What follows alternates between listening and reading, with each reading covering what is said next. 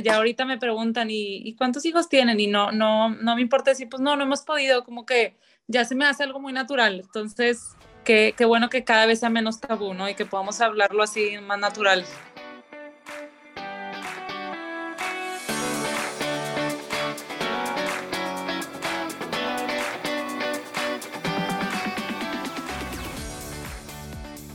Bienvenida al podcast de Fe de Fertilidad. He creado este programa para que tú y yo podamos escuchar diferentes historias contadas en primera persona sobre las diferentes formas de crear una familia. No hablamos suficiente sobre los retos de la fertilidad. Damos por hecho que cuando estemos listas para tener hijos será fácil, pero no siempre es así.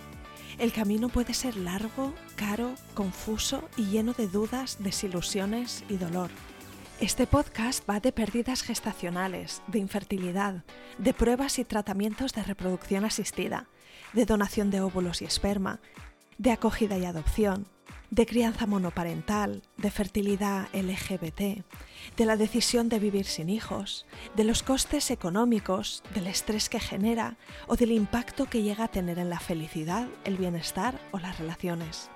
En definitiva, este podcast va de las formas menos tradicionales de formar una familia y cubre todas las experiencias sin filtros ni prejuicios, los finales felices, las situaciones tristes que aplastan el alma y los que aún están en el limbo. Yo soy Isa, tu anfitriona, y espero ayudarte con este programa a descubrir que no eres la única y que no estás sola. Encuéntrame en Instagram con la cuenta F de Fertilidad. Escucha el podcast F de Fertilidad en tu app de podcasting favorita y suscríbete para no perderte nada.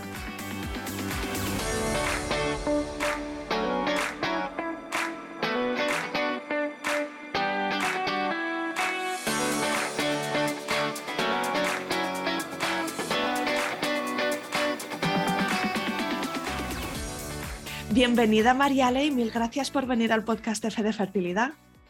Gracias, muchas gracias a ti por, por invitarnos. En primer lugar, dime por favor de dónde eres, dónde vives ahora mismo y alguna cosita más sobre ti, pues a qué te dedicas, cuántos sois en tu familia ahora mismo. Claro, mira, soy mexicana, mi esposo y yo somos mexicanos, tengo 33 años, vivo en Monterrey, Monterrey está al norte de México, pegado a Estados Unidos bueno, casi pegado. Em, pues nada, toda la vida he vivido aquí en, Monterrey. Em, soy la mayor de seis hijos. Mm. Hace, hace casi cinco años, en abril vamos a cumplir cinco años. Soy la mayor de seis, entonces ya te imaginarás que para mí la infertilidad era algo muy lejano, no, no sabía nada de la infertilidad. En mi familia, pues te digo, somos seis, este, tengo muchas primas, muchos, o sea, alrededor de mí, familias numerosas, entonces para mí la infertilidad era algo desconocido. Ajá, muy desconocido y bueno, nos casamos hace casi cinco años y desde el día uno decidimos pues estar abiertos a la vida, entonces nos empezamos a cuidar natural y bueno, descubrimos la infertilidad, que a lo mejor ahorita va a ir saliendo sobre la plática pues ya más detalle, pero pues ya llevamos pues sí, los casi cinco años de casados con este tema, seguimos aún sin hijos, entonces me gusta hacer visible mi historia porque la verdad es que yo veía cuentas y yo decía, claro, lo, cuentan ya con el bebé en brazos y a mí me dolía mucho porque decía, yo no sé si voy a llegar a, eso, ¿no? Entonces, pues para acompañarnos las que seguimos en el camino, las que seguimos intentando, luego también hay muchas cuentas en Instagram donde también te dicen, se puede vivir feliz sin hijos, entonces, pues estoy en ese proceso, no sé cuál va a ser mi final, no sé si voy a acabar con hijos, sin hijos, no sé, pero bueno, echándole muchas ganas y aprendiendo muchísimo del tema es que qué importante es también contarlo cuando no se ha llegado al desenlace, ¿verdad? Porque de hecho muchas de las dudas y, de, las vueltas que les damos las, a las cosas en nuestras cabezas, eh, el grueso de eso está cuando el proceso está en marcha, no a posteriori. Así que de verdad que te agradezco que te prestes a contar tu experiencia tal y como la, la has vivido hasta este punto. Y si te parece, Mariale, dime si tú desde niña habías tenido una menstruación regular que no te dio problemas, si tenías conciencia sobre un poco pues, ¿no? tu ciclo menstrual em, o si nunca te había dado ningún problema y no le habías prestado atención hasta que te hizo falta. Sí, justo, justo la última que comentas, siempre fui muy, muy regular, pero muy regular. Lo único que ahorita digo, a lo mejor fue un foco y no me di cuenta es que tenía un sangrado, sangrado abundante, pero yo lo veía como, bueno, pues así me tocó y no, no lo vi como algún foco, fue lo único que ahorita digo, a lo mejor ahí era que ya me estaba haciendo como ruido y no, no le presté atención, pero sí, fue siempre muy regular, siempre, o sea, nunca fui a citas de ginecólogos y no, como no, nada fuera de lo, de lo común, ¿no? Nunca me daban cólicos así como extraordinarios, entonces, sí, nunca, nunca le presté atención a ese tema. ¿Y cuándo fue que decidiste consultar con un profesional? ¿Cuánto tiempo había pasado? ¿Cuáles fueron los primeros pasos en tu caso? Bueno, nos casamos y a la hora de casarnos vamos con un ginecólogo y le decimos, oye, bueno, pues ya nos vamos a casar, que estamos este, abiertos a la vida, nada más queremos, sí, cuidarnos natural. Entonces nos explicaron de algún método como, sí, cuidándote, pero pues bueno, nada más cuidando los días fértiles, etcétera. Al año de casados, este, decidimos ya ahora sí intentar, em, ahora sí intentar pues quedar embarazada. Yo la verdad es que pensaba, pues seguramente me voy a quedar muy rápido como mis hermanos, mi, mi mamá, mi, ya sabes, la gente que me rodeaba, yo eso pensaba y no creas, me da un poco de miedo, aunque soy muy, muy maternal y siempre ha sido mi sueño ser madre. Siempre he sido muy niñera, pero claro que está el miedo de, bueno, pues cuando Dios quiera y a ver si pega y pues siempre como el miedo de, pues mi vida va a cambiar, recién casada estás en, sí, como en un sueño. Este, yo decía, bueno, ya un tercero, pero estaba muy ilusionada de, yo pensaba que llegaría pronto el momento y empiezan a pasar los meses y no llega y no llega hasta que regresamos con el, no, no, más bien, fuimos con otro ginecólogo como ya experto en infertilidad a decirle, llevamos un año este, ya intentando así como muy puntual y pues no ha pegado y sí nos dijo, la verdad es que sí, pues ya nos dijo, para mí llevan dos, el año que se cuida natural y este, entonces ya, ya si hace ruido, entonces me descubren endometriosis. Sí, tengo endometriosis, yo la verdad es que ni sabía nada del tema, ahorita pues ya he investigado mucho.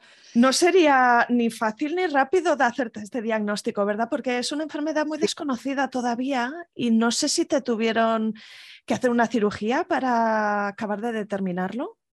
Sí, de principio descubren pólipos, entonces me explica el doctor, es sencillo, te opero en una cirugía ambulatoria y listo, me, explicó así bien fácil, me dijo, es como un arbolito que esté estorbando, quito el arbolito y listo. Entonces yo dije, ah, pues bruto, muy padre, ¿no? Entonces me operan de esa, pasan los meses, pasan los meses y bueno, sigo sin quedar embarazada y el doctor ya me dice, oye, se me hace raro porque ya, ya te quité lo que pensé que pudiera ser. Nos hacen mil estudios, todo salía bien. En mi familia hay tiroides, pero yo salía muy bien en los estudios, en mi esposo salía todo bien en los estudios, entonces como que empieza a hacer un poco de ruido y en una cita eh, el doctor me dice, veo algo, pero no te quiero confirmar que esto, a unas pastillas. Si las pastillas em, anticonceptivas te quitan esto que veo, se soluciona. Era un quiste y no pasa nada. Si no se quita, es algo más grande y ahí no me quiso decir que pudiera ser endometriosis. Entonces estoy como unos, no sé, dos meses tomando las pastillas, regreso y sigue la mancha, porque como tú dices, la endometriosis no se ve muy fácil, ¿no? En el eco. Tienen que abrir, o sea, tienen que hacer una cirugía para poder ver entonces, como no se quita, me dice, probablemente es endometriosis. Aunque no tengas cólicos, probablemente yo ni sabía que era. Yo pensaba igual, me quitan la endometriosis y me embarazo. No, pues sí ha sido un camino largo. Descubrió que tenía muchísima, el nivel 4, duró muchísimo la cirugía, estaba invadida por todos lados. ¿Nos puedes explicar cuál es el efecto de la endometriosis y qué significa que estuviera en nivel 4? Sí, hay varios niveles porque mucha gente me dice, no, tranquila, relájate. Mi prima tiene nivel 1 y quedó embarazada. Y pues ahí, o sea, no porque tengas endometriosis no vas a quedar embarazada y no porque tengas tampoco la cuarta, pero es como el nivel de, de, de, mm, de tejidos que tienes. La endometriosis es un tejido que crece cada que nos baja, con las, cada que hay sangre, un sangrado, te crece. Entonces, por eso crece tanto, porque pues cada mes, cada mes y cada mes. Entonces, el que tenga el nivel 4 es porque tenía mucha, estaba invadida. En la cavidad abdominal, ¿verdad? Y entonces se hacen adherencias entre los órganos. Se hacen adherencias, exacto. Entonces, dependiendo en dónde la tienes tú, por ejemplo, yo tenía, no sé, todo un ovario muy, muy dañado, tenía una trompa, que ahí por eso no quedo embarazada, porque hay una trompa muy dañada. Entonces, hacen estas adherencias en diferentes partes del, del cuerpo, por dentro, y como no se ve, por eso es tan difícil de... Hay gente que se da cuenta porque tiene cólicos muy grandes, muy fuertes. Como yo no tenía, pues no fue fácil determinarlo. Y no es tan fácil de, como dicen los doctores, yo no puedo ver hasta que no te, te haga una cirugía, hasta que no te abra. Entonces ahí es cuando descubre que tengo, pues sí, nivel 4 y llena. Y esta segunda cirugía, porque te habías hecho ya la de los pólipos, ¿la de la endometriosis fue solo diagnóstica o te pudo limpiar también? Sí, sí fue para limpiar. De hecho, nos dijo que iba a durar una hora y creo que duró como cuatro horas y media. Mi esposo estaba nerviosísimo porque no salía el doctor y no salía el doctor. Decía, pero me dijeron que iba a durar una hora. Como tenía tantas, sí, me limpian. La cirugía tradicional es con láser, entonces, pues llegan a quemar un poco. Estas es muy delicada porque no pueden, o sea, si, si tratan de quitar toda, pueden lastimar, no sé, por ejemplo, un ovario, una trompa, pero también quieren tratar de quitarla más posible, porque si dejan, pues crece más rápido. Entonces, no es tan, tan fácil. La verdad es que tuvimos la oportunidad de que pues el seguro lo cubrió, entonces nos fuimos con el mejor doctor de, de nuestra ciudad. Entonces, sí, yo me sentía muy tranquila y yo pensaba, bueno, pues ya me la quitaron ahora sí, ¿verdad? Y pues no, yo no sabía que pues queda dañado por dentro. Me operan y me dice el doctor, bueno, pues nos vemos el lunes para hablar de in vitro. Y yo, ¿cómo? Pero según yo ya me la ibas a quitar y ya iba a poder, no entendía nada. Y la verdad es que este doctor pues no te explica, es muy frío. Entonces yo, bueno, lloraba y lloraba de cómo que ahora tengo que ir a un in vitro, o sea, no, no, como que no quiero pasar por ese proceso. Me, me costaba pensar el cómo, yo pensé que ya iba, ya estaba lista, ¿no? Entonces, bueno, esto fue como un año de, de que fuimos con un doctor a pedirle unas, fuimos como con cuatro doctores a pedir opiniones, nada más queríamos estar tranquilos y sí todos nos decían, es que les enseñaba el video de la cirugía y me decían, es que está estúpida, si sí tienes que hacerte in vitro y ya ni pierdas tu tiempo. Hubo un doctor que nos dijo, pues, ¿por qué no intentan previos antes de llegar a un in vitro? ¿Por qué no intentan inseminación o inyecciones para ovular más, etcétera? Entonces intentamos eso. Al mismo tiempo, en el fondo decíamos, a lo mejor estamos perdiendo el tiempo, pero bueno, pues vamos a intentarlo. Y es una montaña rusa. Hay veces que estás feliz con tu esposo y dices, no pasa nada, estamos juntos. Y hay veces que estás hasta abajo y dices, nunca voy a ser mamá y ves todo negro. Y entonces en este año fue como un sub y baja de, pues, de tratamientos y, y ya cuando dijimos, bueno, pues ni modo, ya vamos a tener que in vitro, la verdad es que le sacábamos un poco por varias razones, pero sí con la inseminación nos dimos cuenta que, pues sí, va a ser un camino muy largo, es muy cansado emocionalmente, físicamente, económicamente, o sea, tienes que estar yendo al, pues al médico, al, al chequeo al monitoreo, entonces sí es muy, es muy cansado en estos procesos, entonces yo decía, ya me imagino in vitro, ¿verdad? De ser como multiplicado por 10. Mm, tira más para atrás porque es eh, un tratamiento más complejo. Sí, sí, como que decíamos, bueno, pues bueno, es lo que nos tocó, pero entonces de repente en estos, en estos tratamientos nos, nos tomábamos como breaks de descansar, decíamos, vamos a agarrar dos meses, a agarrar fuerzas, a ahorrar, a descansar del tema, literalmente eran meses que ni hablábamos de eso, entonces ahí agarramos muchas fuerzas. Entonces, en ese como uno de los descansos que decíamos, ah, vamos a descansar de este, de doctores, de citas y de inyecciones, pues la gente me empezaba a decir, oye, no has escuchado nada, pero no has escuchado nada, pero, ya estás como muy cansada de que todo el mundo te recomiende cosas. Entonces yo la verdad es que Napro lo, lo, pues no, lo descartaba. Yo decía, no, ¿quién sabe qué es eso? Aparte, en México nada más hay en una ciudad de hecho ni siquiera es en la Ciudad de México, está en Puebla, bueno, como la base de estos doctores está en Puebla, entonces yo decía, no, aparte de irme a otra ciudad, a otra cirugía, entonces como que lo, alejaba y al mismo tiempo me seguían diciendo, ya sabes, la prima, la tía, oye, he escuchado algo de nada, pero y luego me, me sale en Instagram, no sé si conoces a la de con pepitas de chocolate. Sí, sí, sí, sí.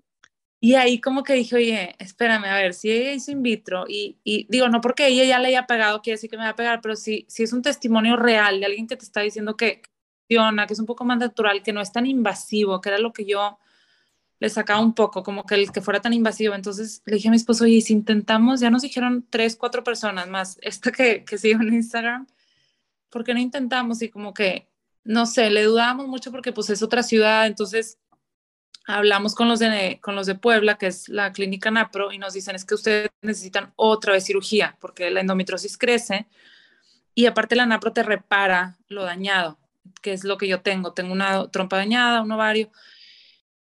Creo que tenemos que hacer una pausa para que nos expliques qué es la naprotecnología. Cuéntame, cuéntanos a todas, ¿no? ¿Qué consiste, qué es eh, novedoso y, y, qué es posible con la naprotecnología?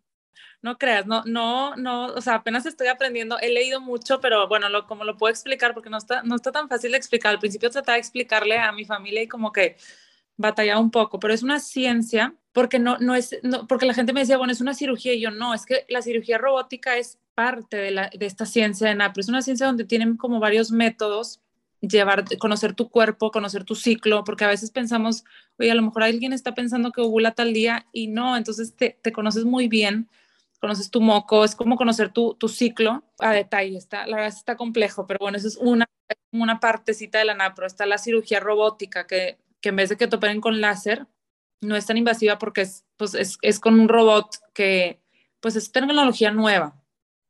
Entonces, bueno, creo que, no sé si lo expliqué muy bien, pero algo así sobre todo está basado en hacer como un estudio y un tratamiento muy, muy individualizado porque la fertilidad pues se ha ido descubriendo que, viene como resultado de un equilibrio finísimo y sutil entre una gran variedad de, aspectos de nuestra salud. ¿no? Pues las hormonas son un gran misterio y el equilibrio que hay entre ellas, pero luego también ¿no? pues nuestro sistema inmune, nuestra, nuestra morfología física, nuestras menstruaciones. Hay una sutileza allí. Si se mira el caso particular y se adapta el tratamiento, sobre todo para los casos difíciles, mm, pues hay más oportunidades. Claro, sí, exacto. Y de hecho veíamos como la, pues las tablas que te mandan sobre las, como el porcentaje de éxito y pues sí es mayor porque como tú dices, dan como en cada caso o sea, estudian mucho, o sea, ellos te dicen, no hay infertilidad desconocida, que muchos doctores, no, pues es infertilidad desconocida, ellos dan, te hacen muchos estudios, a lo mejor estudian más de, lo, de lo tradicional que los doctores piden, entonces ven cada caso en específico y pues sí, digo, no sabemos, puede, puede, o sea, puede que tengamos éxito, puede que no, no sabemos. Mi caso sí es complicado, pero pues bueno, estamos como con toda la esperanza y tranquilos de que ya estamos haciendo todo lo humanamente posible, ya, ya, o sea, como que NAPRO era lo último que me faltaba, como de, yo sentía que si no intentábamos NAPROS iba a estar como, me faltó ese paso, o sea, porque sí, ruido. Entonces, cuéntame qué pasos has hecho, porque hablabas de esta siguiente cirugía con una técnica diferente. ¿Has hecho ya esta cirugía? Va a ser en enero, sí. Eh, yo me dedico, soy repostera, tengo un negocio, tengo tiendas aquí en Monterrey y la verdad es que diciembre es un mes muy pesado. Entonces, cuando vamos a, la cita en noviembre, tuvimos la cita por, por Zoom, porque están en Puebla, me dicen, pues ya, si quieres en diciembre, y yo, no, por favor.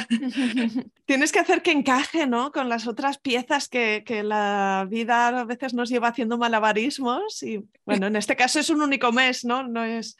Exacto, yo decía, si, si es urgente, claro, primero es la salud y primero mi prioridad ahorita es, pues, crecer mi familia, no tener hijos, pero le decía el doctor, si no afecta y se puede en enero, que es un mes muy tranquilo para mí, pues prefiero para estar tranquila en el, porque es una cirugía dolorosa y hay que estar en reposo. Y me dice, no, para nada, vamos a dejarlo en enero, está perfecto. Y yo, ah, bueno, entonces sí. Así que tienes claro cuál es ese siguiente paso. No he entendido, Mariales, si en tu caso sí que llegaste a hacer una fecundación in vitro. No, aún no. O si será quizá algo que se va a explorar después, ¿no? Pues hacer una estimulación ovárica y es el mismo proceso de que maduren folículos, extraerlos, no, ellos no, no, intentan con in vitro porque tratan de hacerlo lo más natural posible. Sí hicimos lo de, pues, o sea, te ponen inyecciones para ovular más, que no, no nos iba muy bien, por eso decíamos, a lo mejor in vitro también, o sea, no sé si, si va a funcionar porque no, no, mi, como mío, sí, o sea, como todos mis órganos por dentro quedaron muy dañados, pues no ovulaba lo que, de un lado sí, pero del otro no, entonces del lado que había posibilidad, de ese lado la trompa estaba dañada. que bueno, a lo mejor ya después de NAPRO ya analizaremos si es que no funciona, pues ya analizaremos in vitro, pero como que dijimos, mira, ahorita in vitro vamos a dejarlo a un lado.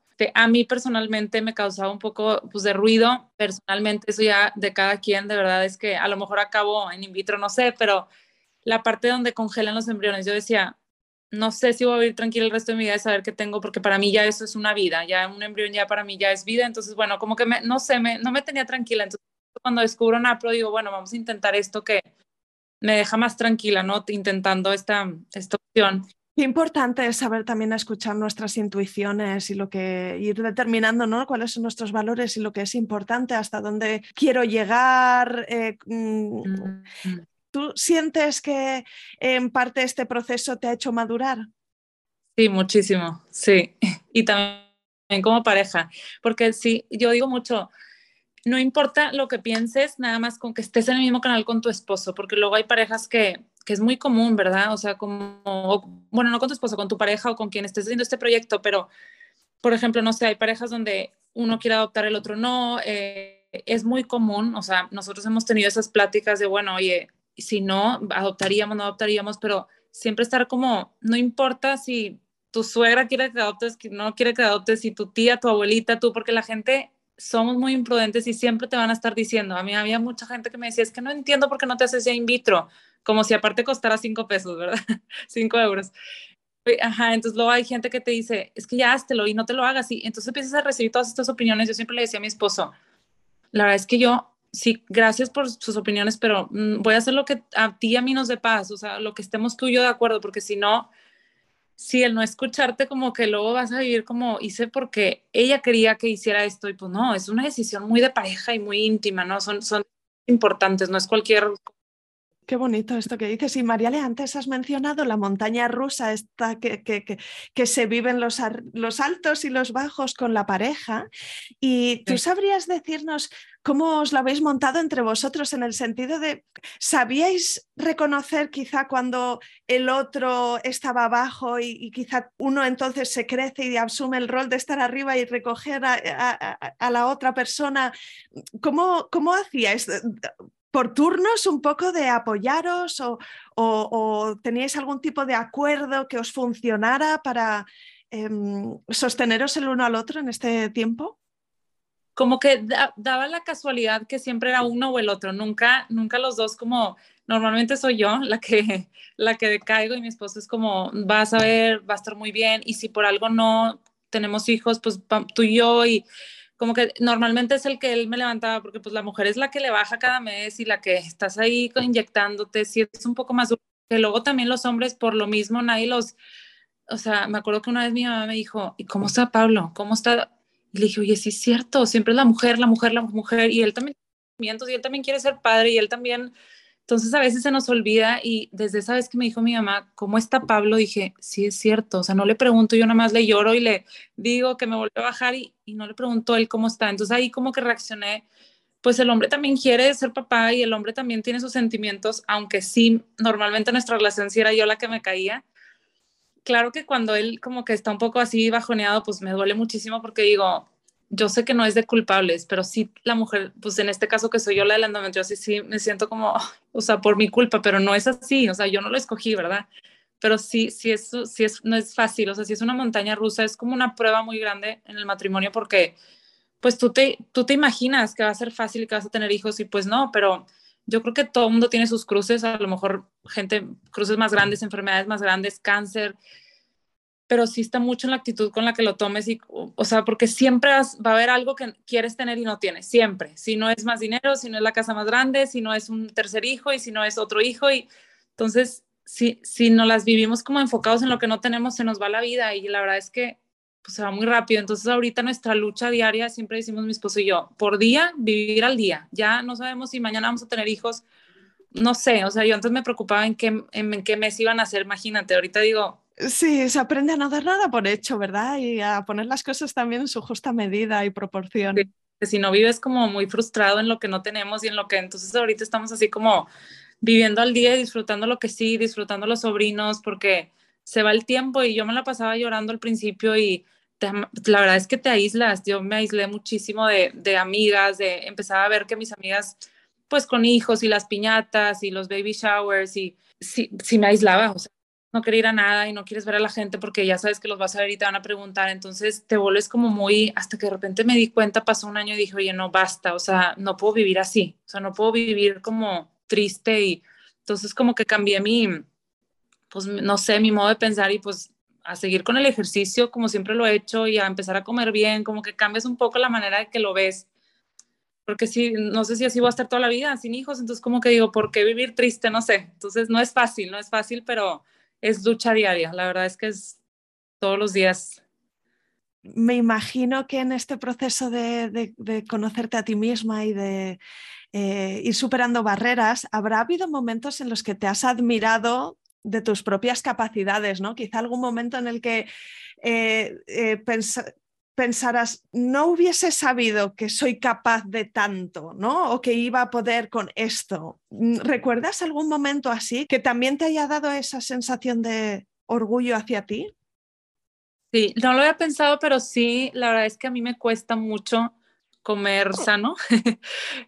eh, me cuesta mucho, soy muy antojada y mi negocio es de repostería, entonces me cuesta mucho. Y, y sí, en la endometriosis, como, como pues, el azúcar y los lácteos te inflama y yo, y la endometriosis inflama por dentro, pues sí, los doctores, la mayoría me decían, es que tienes que cuidar tu alimentación y la verdad es que yo no les hacía caso. Este, me costaba mucho, entonces ahorita que ya de repente dije, basta, o sea, si es algo que está en mí y yo puedo hacer ese esfuerzo, aunque me cueste, hago el esfuerzo y ya llevo, no sé, como unos tres meses haciendo un esfuerzo, pero es diario porque es pues la salidita y menos alcohol y, o sea, cuesta, cuesta porque pues vas a eventos sociales y ahorita en diciembre el frío y el panecito, y, pero si es ahorita que pienso, digo, pues sí, qué bueno que he podido, lo he logrado hasta ahorita. Enhorabuena, bien hecho, qué bien. Sí, es, una, es una forma en la que te estás empoderando a ti misma, ¿no? Sí. Qué bien, pues no sé si hay algún último consejo que quieres transmitirle a las mujeres que nos están escuchando, que quizá puedan estar pasando por algo similar, eh, algo que a ti Mm, que tú sabes que hace falta oír de vez en cuando? Sí, pues mira, a mí muchos consejos que, que dieron las cuentas que sigo me ayudaron muchísimo, la verdad es que mucho me ayudaron.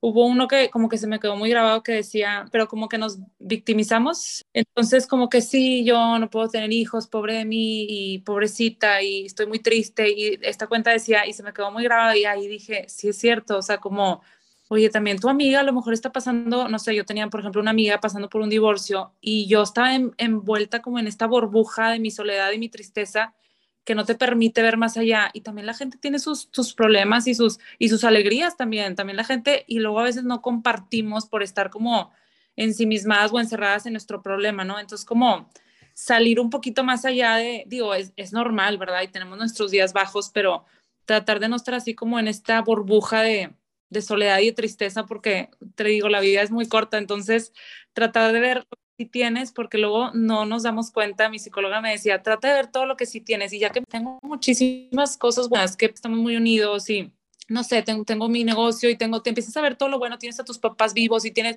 empiezas a ver todas estas bendiciones que tienes y que cuando estás en una tristeza no, no, es tan fácil verlas, ¿no? Entonces, ese consejo de tratar de ver todo lo que sí, tratar de que no se les vaya la vida en lo que no tenemos y, obviamente hacer toda la lucha y pero como tú dices, también primero estás tú, primero estás tú, está tu pareja y que no se te vaya toda esta vida en como, sí, como en sí mismas en lo que no tenemos, ¿no?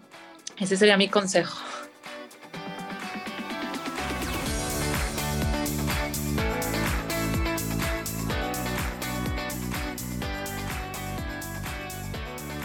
Aquí acaba este episodio.